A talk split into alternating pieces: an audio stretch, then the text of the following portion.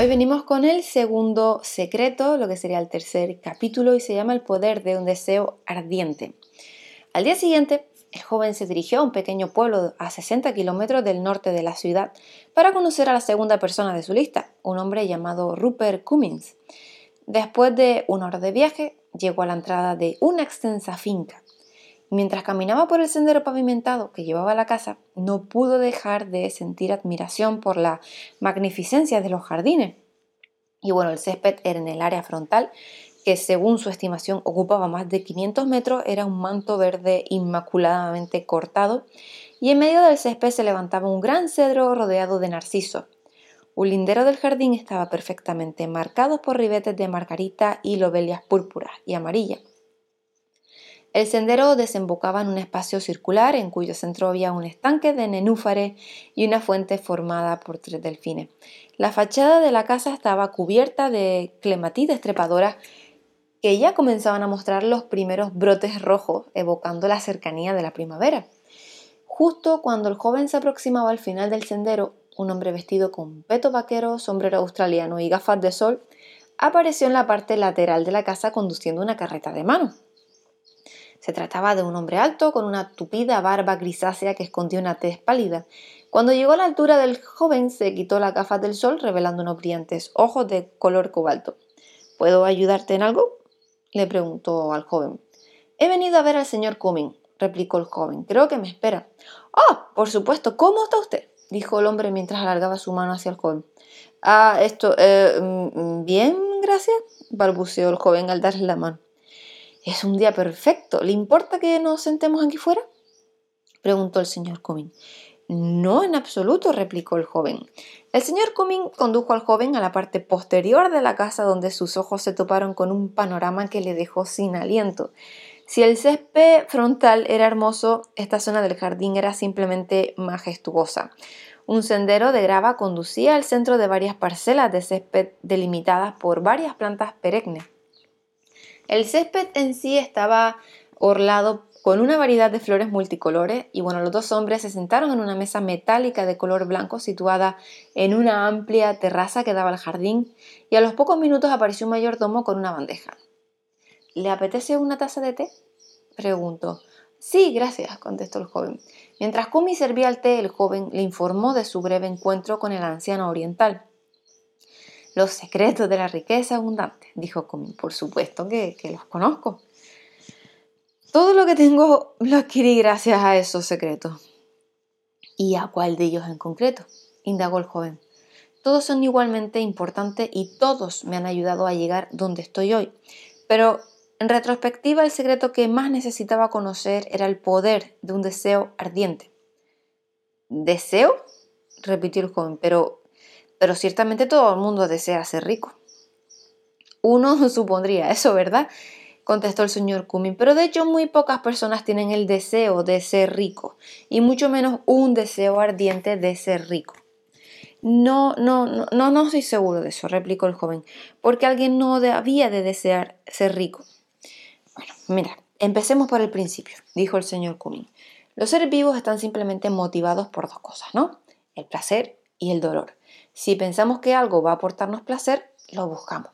Y si creemos que va a aportarnos dolor, pues lo evitamos. ¿Está usted de acuerdo en esto, verdad? Supongo que sí, asintió el joven.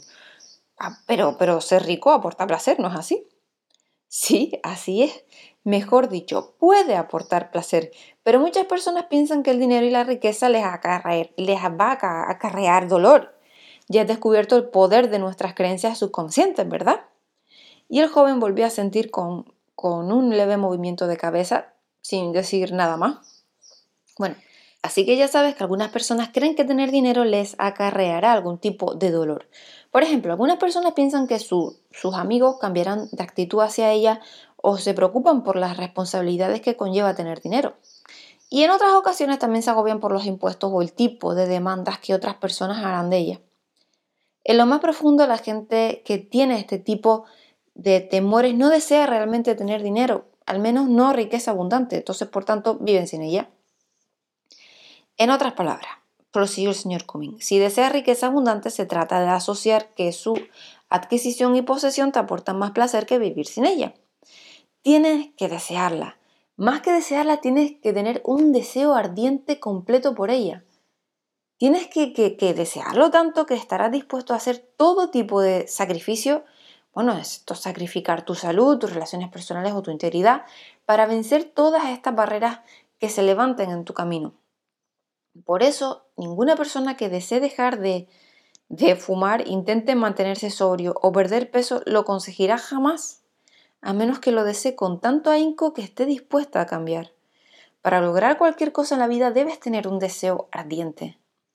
Cuando conocí al anciano oriental hace 15 años, estaba a punto de ir a la bancarrota y había perdido todo lo que tenía. Era propietario de una gasolinera en una de las principales autovías de las afueras. Me iba realmente bien. También que llegué a construir un restaurante al lado, y todo iba de maravilla y sobre ruedas hasta que abrieron otra autovía mayor a 3 kilómetros al este de la antigua. Y de la noche a la mañana el tráfico que repostaba en mi gasolinera cayó en picado. Los ingresos se derrumbaron con él y en menos de seis meses la situación era desesperante. No había manera de que los ingresos acumulados compensaran los gastos y bueno, desde luego la posibilidad de beneficio pues ya era nula. Había invertido todo lo que tenía en ese negocio y de repente a mis 60 años pasé de ser una persona relativamente indignada a no tener ni una peseta. Y el joven alzó la mirada de su cuaderno de notas y con una expresión de incredulidad añadió, Quiere decir que tuvo que empezar de nuevo a los 60 años. Así es, afirmó el señor Cumming. Pero a esa edad la mayoría de las personas ya están preparando para la jubilación. exclamó el joven. ¿Cómo, se las ingenió usted?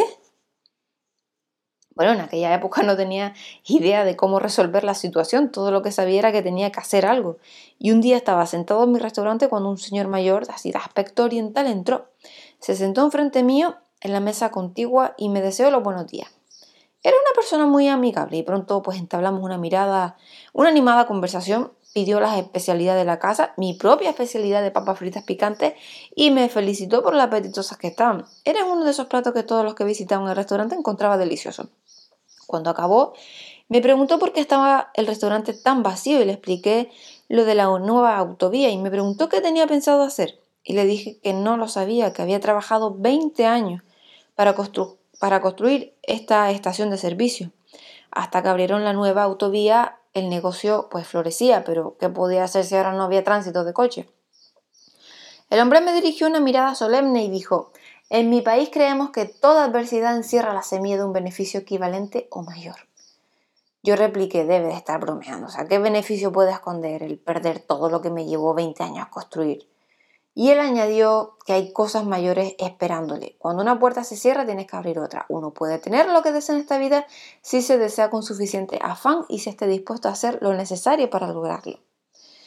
Miré a través de la ventana reflexionando sobre lo que iba a decir y qué beneficios se podían derivar de mi situación. Y había girado la cabeza un momento nada más, pero cuando volví el viejo se había marchado.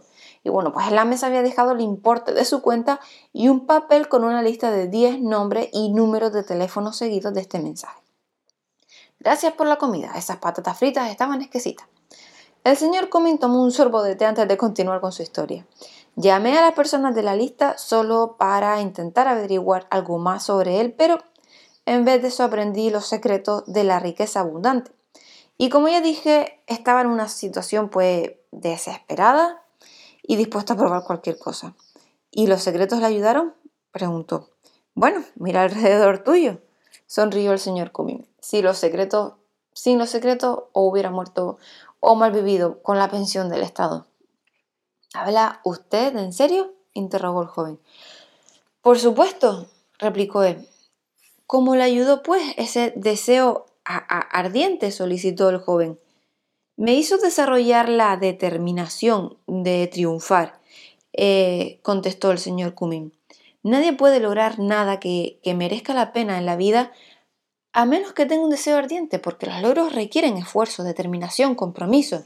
Siempre había tenido el deseo de vivir en una posición pues desahogada, pero claro, después de perder mi negocio no solo tenía el deseo ardiente de vivir bien, sino de ser muy rico para demostrarme a mí mismo y a los demás que podía realmente hacerlo.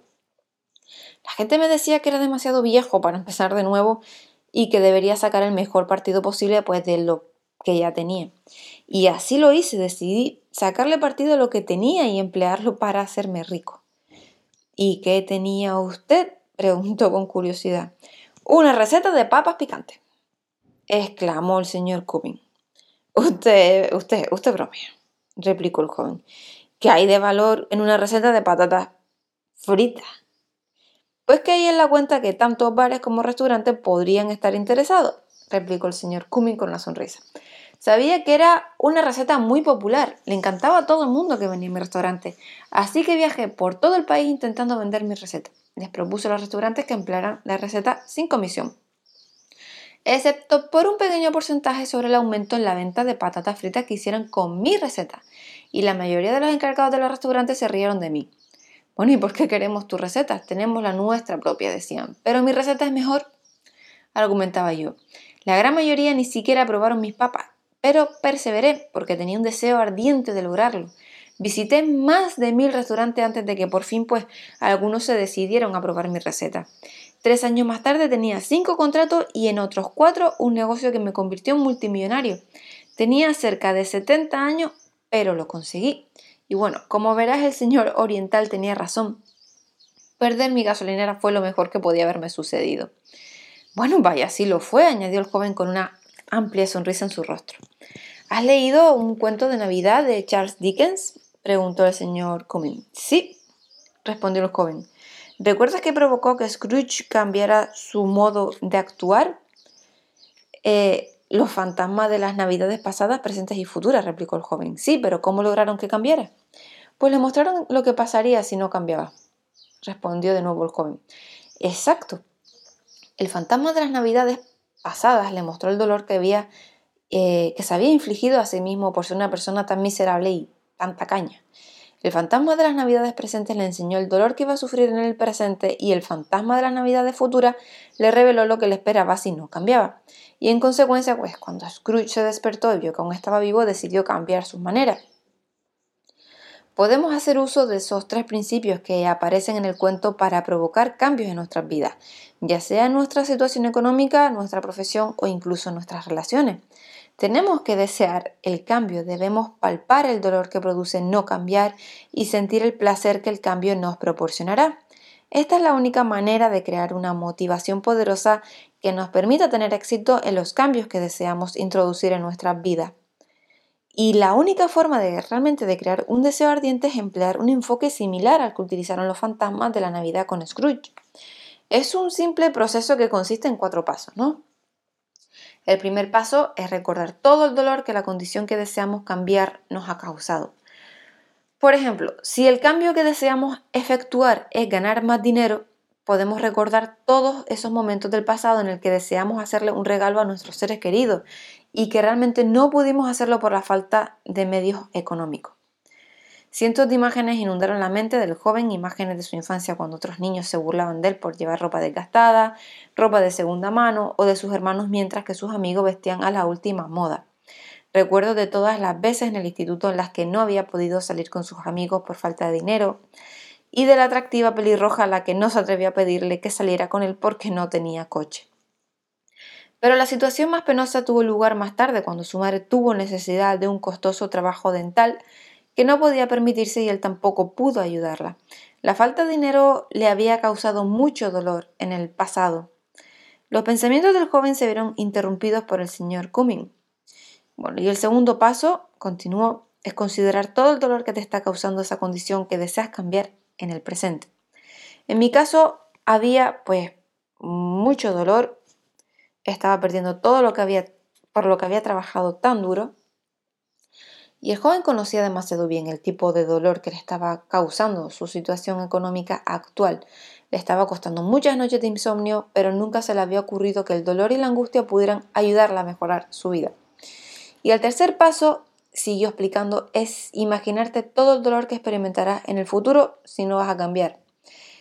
El dolor que no, de no poder comprar ese regalo especial que tus hijos tanto desean para su cumpleaños, o el dolor de no poder costearle sus estudios universitarios, no poder cuidar bien de tu familia, o tal vez no estar en situación de, de poder ayudar a tus amigos y familia, o no contar nunca con una casa lo suficientemente grande como para que tus amigos pudieran visitarte unos días. El joven intentó imaginarse cómo sería estar casado y con hijo, no poseer medios económicos para poder cuidarlos debidamente era tan doloroso que ni siquiera podía pensar sobre ello. Respiró hondo, el pasado, el presente y el futuro parecían no albergar más que dolor. ¿No es un poco deprimente? preguntó. ¿Por qué centrarse en la angustia de la vida? Es negativo, admitió el señor Cumming, pero si eso te produce el deseo ardiente que necesitas para cambiar tu vida, entonces merece la pena, ¿no crees? Sí, pero el joven medio asintió. La ansiedad y el dolor que experimentamos cuando tenemos que luchar para pagar las cuentas o no tenemos dinero ahorrado para una emergencia o no podemos permitirnos el lujo de adquirir ciertas cosas para nosotros, nuestra familia o amigos, nos puede proporcionar el impulso necesario para, crear, para cambiar nuestras vidas, explicó el señor Cumming. Recuerda que si quieres cambiar tu vida tienes que crear un deseo ardiente que te impulse a hacerlo. Los tres pasos que acabo de mencionar son la vara, el dolor que, deseas evitar. El cuarto y último paso son la zanahoria, que colgamos en la vara para que el asno continúe caminando. En esta ocasión tienes que imaginarte todo el placer que te aportará tener riqueza abundante en el futuro. El placer de poder comprar las cosas que siempre has deseado tener. Una casa más grande, tal vez un coche o unas vacaciones. O sea, la alegría de poder ayudar a tus seres queridos o la satisfacción de patrocinar un proyecto altruista. Pero cuando digo imagínate, me refiero a que realmente debes visualizar esas cosas, verlas realmente en tu mente, para que así en tu imaginación puedas sentir lo que es no poder costearte ciertas cosas en el futuro. Y bueno, ¿y cómo sería contar con los suficientes recursos como para satisfacer tus necesidades y deseos? De esta manera, continuó el señor Cumming, desarrollarás el deseo ardiente de originar riqueza abundante. Y tan pronto como tengas un deseo ardiente por cualquier cosa, la vida misma te mostrará la manera de obtenerla. ¿Realmente cree usted eso? preguntó el joven. Si crees que algo con la suficiencia de determinación, la vida te mostrará la forma de obtenerlo. por supuesto, replicó. ¿Sabes cuál es la raíz eh, latina de la palabra deseo? El joven sacudió la cabeza con un gesto negativo. Es desedio, del Señor Padre del Padre. Se te ha otorgado la capacidad de elegir lo que tu corazón más desea y con esa elección también se te da la capacidad de satisfacer esos deseos.